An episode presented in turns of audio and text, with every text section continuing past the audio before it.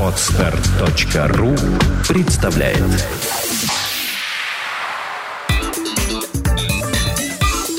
Black and White. Подкаст о практическом пиаре. Здравствуйте, меня зовут Ника Зебра, и вы слушаете подкаст о практическом пиаре Black and White. Это программа для практикующих пиарщиков, руководителей компаний и всех тех, кому интересен мир публичных коммуникаций.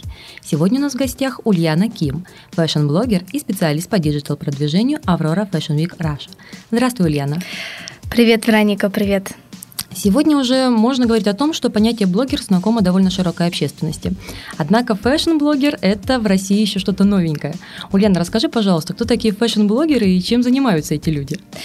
Я бы не сказала, что в России fashion, понятие fashion-блогер – это что-то новенькое. Скорее, э, у нас, наверное, в России еще просто нет очень популярных и действительно известных медийных э, fashion-блогеров. Вот. Э, тем не менее, fashion-блогеров сейчас много, и почти у каждой второй, наверное, или, может быть, третьей девушки девушки есть блог, а, в котором она рассказывает о своих пристрастиях в моде, показывает свои наряды и обсуждает э, модные тенденции.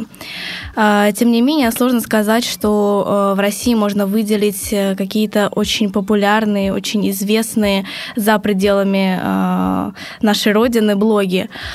Э, как это происходит во всем мире? У нас есть э, известные девушки э, в России, но нету такого блога, который был бы известен за пределами России. То есть вообще на всю страну ни одного вот такого яркого персонажа фэшн-блогинга? Э, персонажи есть, и много очень известных девушек, фэшн-блогеров, которых знают, наверное, очень многие. Вот. Однако такого действительно топ-блогера э, с мировым именем у нас, к сожалению, в России пока нету. А можешь рассказать о том, как сегодня выглядит такой типичный российский фэшн-блогер? То есть кто это? Это мальчики, девочки, возрастная группа? О чем они чаще всего пишут? Конечно, это девушки. Возрастная группа где-то, наверное, от 18 до 25. И э, девушки эти в основном выкладывают в своем блоге свои фотографии, делятся своими впечатлениями, э, своими какими-то инспирейшенами, да, условно мы так их называем. И, в общем-то, все, что связано с модой, все свои какие-то мысли, они пишут, э, но в основном, конечно, это визуальный контент, это фото и видео, потому что это более красочное, что-то, э, что больше привлекает аудиторию.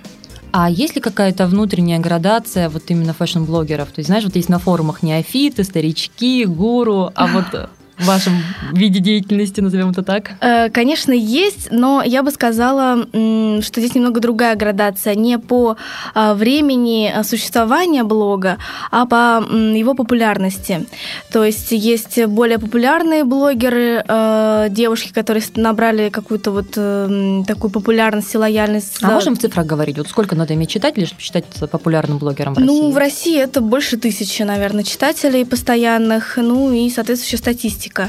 Вот. Эм, и здесь, эм, почему я говорю, что неважно, а, сколько времени человек ведет этот блог, потому что, например, у меня блог а, существует там чуть больше года, то есть достаточно молодой, вот, но в нем уже где-то более тысячи читателей.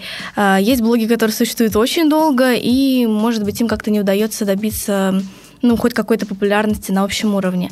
Вот, тем не менее, мне кажется, что здесь важна уже именно ситуация текущая, то есть сколько сейчас у тебя подписчиков, сколько сейчас у тебя просмотров, а не тот срок, э, за который ты добился этого результата. А, я, готовясь к сегодняшней встрече, прочитала некоторые твои интервью, особенно последние. Заметила, что тебя часто спрашивают, считаешь ли ты себя известным, популярным блогером, и вот подобные вопросы. И ты обычно отвечаешь «нет».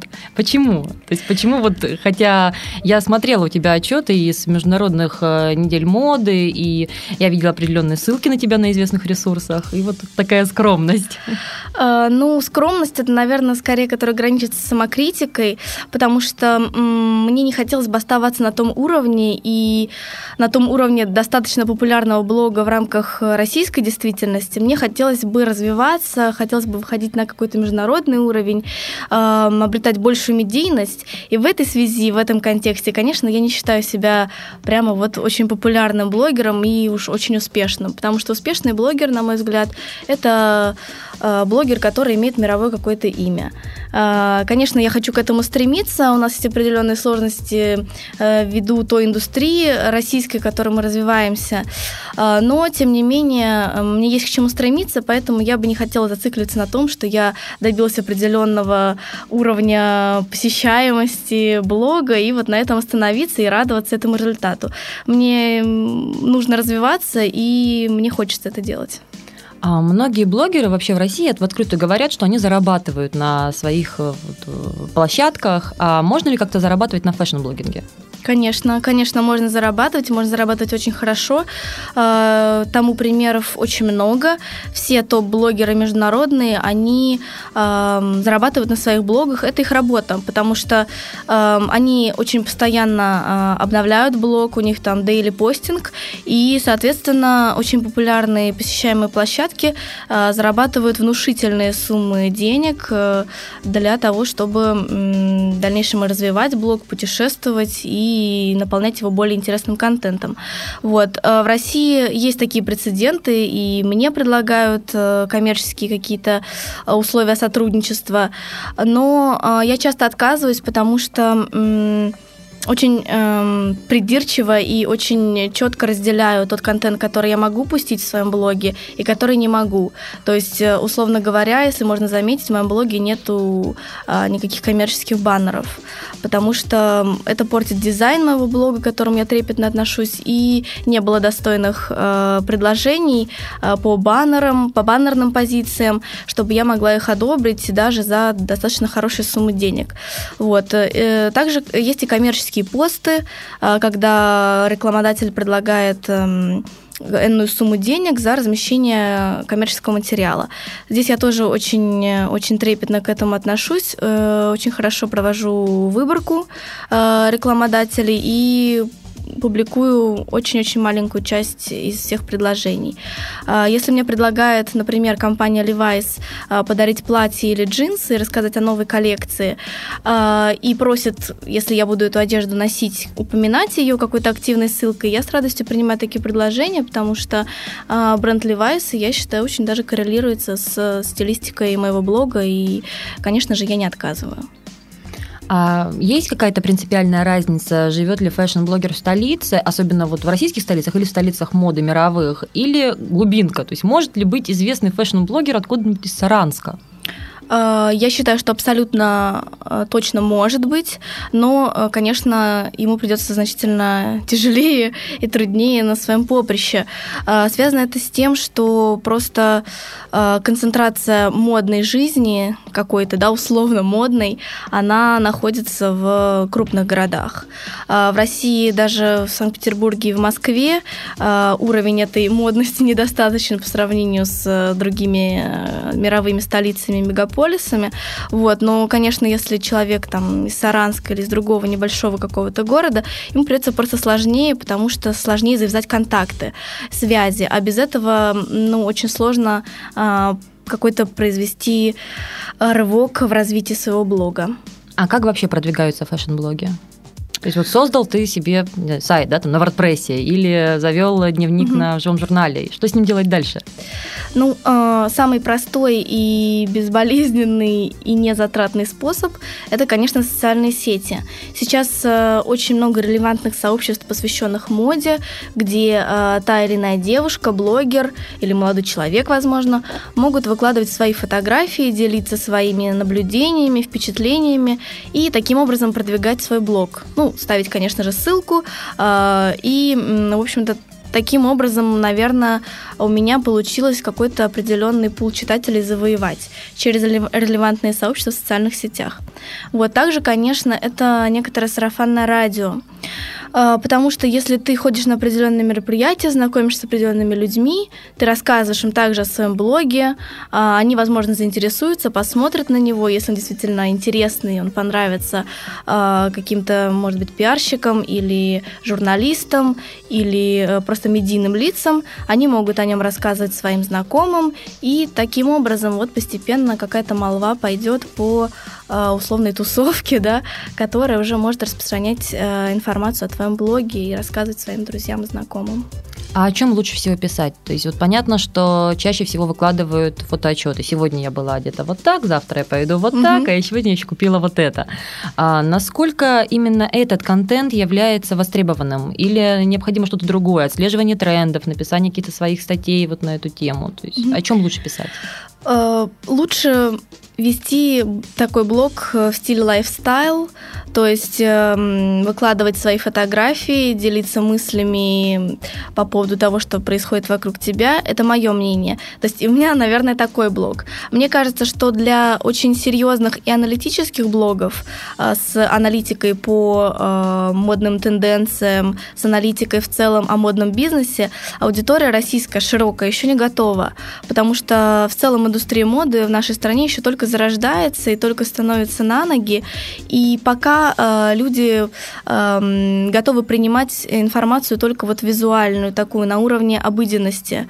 То есть, например, вот какая-то определенная девушка выложила определенные фотографии себя в определенный день. Это людям понятно. Когда человек начинает э, писать очень серьезный материал, достаточно глубокий, который, конечно, можно писать по модной индустрии, э, людей это немного отталкивает, потому что, может быть, они не совсем это понимают пока. Э, конечно, на Западе есть крупные э, порталы, которые специализируются на том, что они описывают индустрию моды как профессиональный бизнес. И они очень популярны. Мы вот э, в своей работе на Aurora Fashion Week Russia хотим тоже развивать такой проект, такой аналог э, бизнес of fashion э, российский. И видим в этом большой потенциал, но, конечно, он будет очень особо продвигаться. Вот. Э, в отличие от того, что какой-то персональный блог будет э, посвящен именно вот таким серьезным темам, наверное, здесь будет сложно. Вот. Но в целом это скорее лайфстайл такой девичий. С котиками. С котиками, да, возможно. Вот, с красивыми фотографиями, с красивыми видео с э, такими мыслями, э, мыслями ни о чем. Вот это, я думаю, что популярно будет в ближайшее время точно, абсолютно. А как ты думаешь, может ли что-то такое произойти в ближайшее время, что сможет качественно улучшить именно вот российский рынок фэшн-блогерства, а, показать новые какие-то интересные личности а, или качественно улучшить контент, то есть задать более высокую планку? Что это могло быть? Я думаю, что это как раз появление каких-то очень ярких э, медийных э, блогеров с высоким уровнем качества, с, таки, с такой высокой планкой, потому что э, есть очень популярные блогеры, э, российские, да, девушки, которые, на мой взгляд, не совсем держит высокую планку. То есть есть какие-то моменты, где нужно более э, аккуратно вести блог, э, э, более тщательно следить за дизайном. А этого не происходит. Но я вижу фидбэк, и я вижу, что целевая аудитория, и она достаточно широкая, она, в принципе, не против этого. То есть она принимает все вот эти какие-то огрехи, которые э, были бы невозможны, например, в западных блогах, в западных топ-блогах. Но наша аудитория это все принимает, и пока пока она готова получать такой продукт. Это широкая аудитория. Но мне кажется, что э, профессионалы индустрии, они видят разницу, потому что они очень глубоко изучают э, индустрию на Западе, они видят, что благосфера там совсем другая, что там другое качество блогов, другой контент, другая подача. И, конечно, они понимают, что э, в этой связи нашим блогерам есть куда развиваться. А как ты считаешь, как выглядит типичный читатель или, скорее всего, читательница фэшн-блогов? То есть почему это вообще востребовано? Да, я тоже об этом думала, и в частности, конечно, в контексте своего блога тоже. Вот, и я поняла, что, наверное, массе своей это девушки не из э, крупных городов, то есть не из Петербурга, не из Москвы. Очень много читателей из других городов России, э, не крупных. И, э, ну, это девушки, которые именно читают блоги, потому что и смотрят фотографии, потому что хотят немного приблизиться, может быть, э, к более такой насыщенной городской жизни, посмотреть, как люди живут э, в других городах и так далее. То есть у меня блог часто еще пронизан э, в силу моей работы какими-то мероприятиями. То есть я часто хожу на мероприятия, сама являюсь организатором достаточно крупных событий в городе, и поэтому, наверное, людям тоже интересно смотреть, как происходит вообще какая-то тусовка э, в там, Санкт-Петербурге, например. Вот. Ну, э, конечно, также это и какие-то жители Петербурга, но это все, конечно, в основном девушки. Вот, есть молодые люди, которые читают мой блог, но их не так много. А, вот, это девушки где-то тоже, я думаю, от 16 до 25 лет. Вот так. А есть ли какие-то интернет-площадки или сообщества, вот такие места тусовки фэшн-блогеров России? Если да, мы могли бы их назвать как-то? Э, есть крупный э, ресурс Bloglovin', э, он международный, он, он объединяет все блоги, и, соответственно, ты можешь там регистрировать свой блог и постепенно набирать лайки и читателей на той платформе. Вот, это очень крупный ресурс, и эм, там, конечно, высвечиваются в топе в популярных только самые известные мировые блоги и блогеры. Вот. Что касается таких вот тусовок российских блогеров, то а, мне кажется, что все-таки более популярно это сообщество, опять же, а, например, ВКонтакте, а, где есть эм, такая условная тусовка, где можно делиться своими постами, своими фотографиями, показывать свои новые блоги и так далее. Есть и ресурсы, где, которые объединяют эм, публикации блогеров, эм, по-моему, это называется Paper Magazine, я точно не помню, но э, мне предложили участие в нем, но мне как-то вот там что-то не понравилось по, по подаче, по дизайну, Поэтому я на данном этапе отказалась, но если ресурс будет развиваться, почему бы и нет? Система работы там такая. А, приглашается определенный пул блогеров для сотрудничества. И, например, э, я опубликовала какой-то пост в своем блоге, и редакции э, показался он интересным. И тогда они публикуют э, его у себя с ссылкой на оригинал. Вот. Но я пока отказалась, вот. но если ресурс будет развиваться, и он будет достойным, интересным, то я с радостью тоже присоединюсь. То есть я так понимаю, понимаю, что даже к такой бесплатной рекламе ты относишься очень избирательно. Да, так точно. А, ты профессионально пишешь о моде. Что вот для тебя лично такое мода? То есть в моем мире это 20 человек, которые говорят людям, чему они будут одеты следующий сезон, да? А вот для людей, которые профессионально в этом разбираются. Наверное, правильно бы сказать, что я профессионально не пишу о моде. Я просто работаю в этой индустрии и знаю кое-какие процессы да, и механизмы. Для меня мода в первую очередь это работа, э, это какой-то такой бизнес, который развивается в России и в котором я как-то интегрирована, в который я как-то интегрирована. А, во-вторых, мода для меня это просто способ хорошо выглядеть э, каждый день. А как ты чувствуешь вот, тенденции? То есть что, что будет модно завтра? То есть вот то, когда у нас весь Петербург, наверное, вся страна все лето ходила в длинных плессированных юбках. О, да. По осени это пошли кожаные черные куртки с подкатными рукавами. То есть вот я никогда типа такого не видела, соответственно, ты же как-то умудряешься вот не попадать в эти ситуации. Ну, вот тоже достаточно такой частотный вопрос. Которые мне задают. Но вот я, правда, не могу сказать, как я что-то чувствую или не чувствую. То есть я, конечно, отсматриваю коллекции, смотрю какую-то выборку материалов, да, в авторитетных источниках, типа Vogue.ru, Style.com и так далее. Смотрю, что там эксперты пишут. Но не было никогда такого, что я понимала, ага, значит, вот в этом сезоне у нас модно, я не знаю, там какая-то плессировка или еще mm-hmm. что-то, и, значит, надо приобрести. У меня все равно э, происходит все следующее следующим образом. Если мне нравится что-то, то я это обязательно постараюсь купить. Если мне что-то не нравится, я покупать это не буду. И все достаточно просто. А, то есть эм, я бы не сказала, что я такой вот фашионист, который э, все модные тенденции старается на себя надеть и вот предугадать даже. Нет, э, я просто надеваю те вещи, которые мне нравятся, и все. А давай попробуем раскрыть такой м, секрет гардероба Ульяны Ким. Угу. Ты закупаешься чаще в России или на сайтах, или вот какие-то поездки за рубеж? То есть откуда ты привозишь все эти вещи, которые составляют твой гардероб? Эм, скажу так, э, у меня гардероб состоит, наверное, из нескольких частей. Э, то есть что-то я покупаю в интернет-магазинах, что-то я покупаю в поездках, ну и, наверное, наверное, меньшую часть гардероба я покупаю в России. Э, это, скорее всего, масс-маркет. То есть в России я покупаю топ-шоп, H&M, Zara, вот что-то такое, а все остальные более необычные вещи я либо заказываю в интернете, либо покупаю в заграничных поездках. Угу.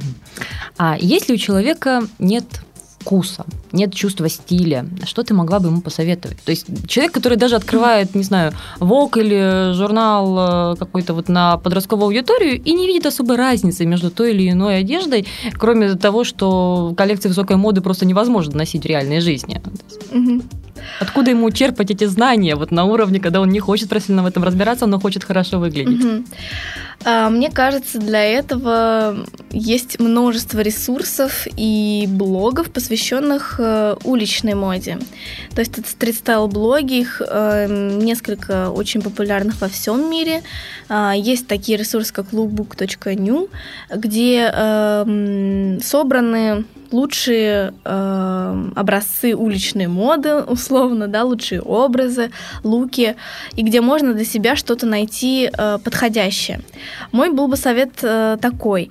Э, девушка или молодой человек должны выбрать, понять, какой у них типаж фигуры и внешности, и подыскать какой-то симпатичный аналог популярного человека или блогера. И попытаться как-то, может быть, сначала сымитировать этот стиль, а потом э, уже находить что-то свое и постепенно вот так вот себя приучать, э, так скажем, к прекрасному. Потому что действительно бывает очень сложно сориентироваться и как в таком мире, где очень много всего, много одежды, разной, дорогой, дешевой и так далее, сложно, и поэтому, конечно, хорошо, когда есть э, те же самые блогеры, э, те же самые стрит-стайл-блоги, где можно что-то подчеркнуть для себя, увидеть какие-то классные э, образы, э, сочетания одежды и что-то для себя почерпнуть, э, придумать интересное, а потом, потом уже э, найти для себя что-то свое особенное. Наверное, один из самых частых вопросов модной индустрии. Можно ли хорошо выглядеть в дешевых вещах? Вот твое мнение по этому поводу. Э, можно, но сложно. То есть, если у тебя есть возможность покупать э, более дорогие, а соответственно более качественные вещи, то выглядеть хорошо легче. Это, это правда, и кто бы что ни говорил, э, что можно и великолепно выглядеть в H&M, э, наверное, они немного лукавят.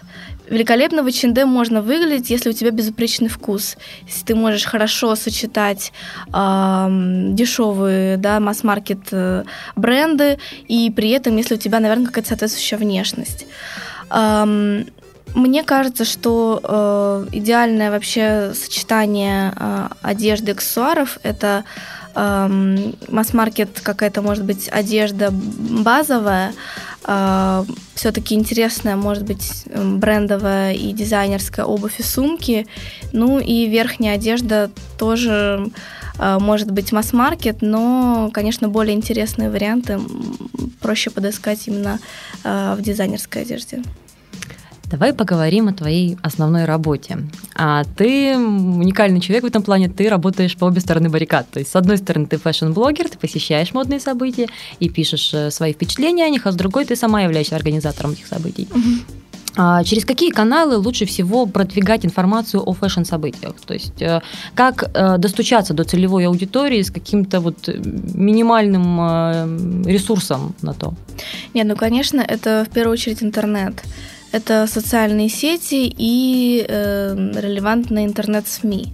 Ну, в нашей ситуации это фэшн-СМИ, которые пишут о событиях в городе, о моде, о культурных событиях и так далее. Ну, и это развитие собственных аккаунтов в социальных сетях и сотрудничество с другими э, сообществами, которые тоже пишут о моде, о событиях. Э, в общем-то, мне кажется, это основные механизмы, потому что это самый быстрый и самый короткий э, способ коммуникации с конечной э, аудиторией, с конечным потребителем. А что входит непосредственно в твои обязанности в рамках работы над Aurora Fashion Week Russia? Ну, это курирование всех интернет-проектов, всех активностей, которые происходят в интернете. Например, на, в рамках недели моды это в том числе и курирование онлайн-трансляций всех э, показов э, недели моды, интервью и так далее. Также это курирование спецпроектов, которые мы запускаем э, в рамках digital и в интернете. Например, вот планируется у нас коллаборация с KupiVIP, я очень хочу э, провести очень интересный проект с «Зенитом». Вот пока это, конечно, немножко... Для меня фэшн и «Зенит» просто потрясающее сочетание слов в одном предложении. Да, да, но вот так вот я так придумала как небольшой проект, и мне хочется очень его реализовать. Пока, пока не могу сказать, на какой стадии переговоров все находятся. Вот, но тем не менее, э, я также вижу большой потенциал в сотрудничестве крупных э, петербургских брендов, которые являются известными за пределами нашего города. Я в первую очередь э, отношу к этому э, «Зенит» и социальную сеть ВКонтакте. С «Зенитом» пока мы еще не работаем, но я надеюсь работать с ними в будущем. А что касается ВКонтакте социальной сети, то мы очень плотно с ними сотрудничаем. Это наша официальная сеть. А насколько сложно было получить такого партнера? А, могу сказать, что не было больших сложностей, потому что мы как-то сразу нашли общий язык. Наверное, э, сарафанное радио, да, и вообще э, репутация проектов говорили сами за себя. То есть мы именно сошлись на той почве, что мы э, два петербургских проекта, которые э, находятся в Петербурге и базируются в этом городе, но имеют федеральное значение, федеральный охват. И вот как-то мы подружились на этой почве и, в принципе, очень быстро нашли общие точки соприкосновения. А, аудитория фэшн-мероприятий чаще всего а, платежеспособна, а, требовательна и порой капризна. Есть ли какие-то проблемы именно вот в твоей деятельности при коммуникациях с этой аудиторией? Сразу поправлю, она не всегда платежеспособна. А, вот. И это тоже такая небольшая проблема, что очень много условных, не знаю, халявщиков, которые просто хотят э, ну, красиво потусоваться, сходить на какие-то мероприятия. И получить пару фотографий да, на аватарку. Получить фотографии, подарки там, и так далее. Вот. Э, поэтому это, наверное, неплохо, не хорошо, просто так есть. И это связано с тем, что вот как раз э, не всегда она платежеспособна, но в массе своей, да, многие, конечно, люди, которые как-то относятся к миру моды, которые, может быть, являются спонсорами, партнерами э, нашего проекта, это платежеспособная аудитория. Конечно, есть э, определенные сложности возникают, есть проблемы, э, когда условно человек почисляет себя условной такой категории VIP, и да, хочется очень особого, особого отношения. Вот, это просто российская ментальность, и в этом мы во многом отличаемся от э, Запада, где на модных мероприятиях люди могут спокойно э, стоять в очереди, ожидать чего-то, и не будет никаких истерик и скандалов, потому что это рабочий такой момент, рабочий процесс. У нас нужно все и сразу, и побыстрее, быстрее. Вот. Ну, да, мне кажется, эм, это может быть нехорошо, но эм, это такая ментальность. И ее не побороть за год, за два. Это вот уже где-то где вот на подсознании. И, конечно, хочется, чтобы это менялось, чтобы в этих вопросах мы ориентировались на Запад, были более демократичными, более эм, более спокойными к рабочим моментам и не требовали отношения вот такого VIP-VIP, тогда, когда это абсолютно не нужно, тогда, когда э, э, происходит что-то абсолютно нормальное. Вот, эм, наверное, так. В широких кругах обычно принято считать, что если человек добился успехом, то он весь такой пафосный, такой неприятный, высокомерный. А ты по роду деятельности, понимаешь, часто сталкиваешься с дизайнерами, владельцами марок, э, то есть весьма известными людьми в этом mm-hmm. мире. Mm-hmm. Твое мнение вот в целом как-то, что ты можешь сказать о таких людях, общаясь с ними лично? Um... У меня не было, наверное, очень, э, очень неприятного опыта общения с такими людьми э, из мира моды. То есть, в принципе, наверное, мне, может быть, повезло, а может быть, просто как-то уда- удавалось найти общий язык с этими людьми э, и поладить. Вот. Но, конечно, да, дизайнеры бывают э, в силу своей профессии, в силу, своего склада ума, наверное, творческого, э, капризными и так далее. Но, э, с другой стороны, неделя моды и создана для того, чтобы продвигать этих дизайнеров, поэтому мы работаем в такой плотной коллаборации и должны находить общий язык и удовлетворять те запросы дизайнера, которые а, которые он э, к нам предъявляет. Вот, поэтому это тоже, мне кажется, рабочие процессы, просто нужно понимать, в каких рамках мы работаем и оговаривать условия этого сотрудничества, чтобы все было четко и чтобы не было никаких эксцессов. Вот. Что касается эм, людей э, медийных, я имею в виду, может быть, блогеры, журналисты, в том числе иностранные, с которыми мне тоже довелось э, общаться. Вот, например, во время последней недели моды э, это очень приятные, абсолютно не капризные люди, несмотря на их действительно вот здесь можно с уверенностью сказать успех. Э, вот они, конечно, может быть эм, не готовы жить, условно, в хостеле, понятное дело, но они очень абсолютно спокойные, а, терпеливые люди, а, которые очень позитивно настроены на происходящее. И вот они приехали в Петербург, в Россию, мы познакомились, много общались, очень-очень рады поездке. То есть э, мой опыт общения с иностранными журналистами, блогерами крайне позитивный. Сейчас э, модно хотеть уехать. То есть вот сразу и модно, и уехать. А есть ли будущее у fashion-блогинга в России? Или все-таки есть смысл, достигая определенного какого-то потолка, собирать весь свой шикарный гардероб и куда-то в западном направлении уезжать? Сложный вопрос, потому что, э, мне кажется, пока нету людей, готовых уехать только из-за блогинга. То есть пока в России блогинг не воспринимают как э, такую полноценную работу, э, в связи с которой можно переехать в другую страну. Ну ведь там, там на этом гораздо проще зарабатывать, чем в России. Но э, там и больше конкуренция. Там проще зарабатывать тем, кто добился успеха там можно зарабатывать действительно очень большие деньги, но э, там и конкуренция больше, там блогосфера существует значительно более продолжительный период, и, соответственно, там, если у нас у каждой второй девушки есть fashion-блог, то там у каждой есть fashion-блог, соответственно, там тебе придется еще, э, эм, еще более тяжко. Вот, поэтому я бы так не стала опрометчиво говорить о том, что э, переехав можно решить все проблемы. Мне кажется, что если э, у человека э, хороший вкус, интересный блог, то нужно его просто продвигать, развивать, хотя бы в рамках России а потом уже можно ездить, например, на неделе моды за границу, знакомиться с другими блогерами, а, с журналистами, с дизайнерами, и э, тем самым еще больше продвигать свой блог, э, придавать ему узнаваемости за рубежом. А там уж, может быть, и сами на работу позовут, например, э, в итальянский ВОК, кто знает. А если говорить в целом об индустрии моды, а, именно российской, а, можно ли говорить о том, что сейчас российские дизайнеры уже вышли на тот уровень, когда они узнаваемы на мировой арене, и когда а, это уже не новость? То есть специалисты из России, которые делают крутые вещи и классные коллекции, его уважают уже в мире, а не только в нашей стране.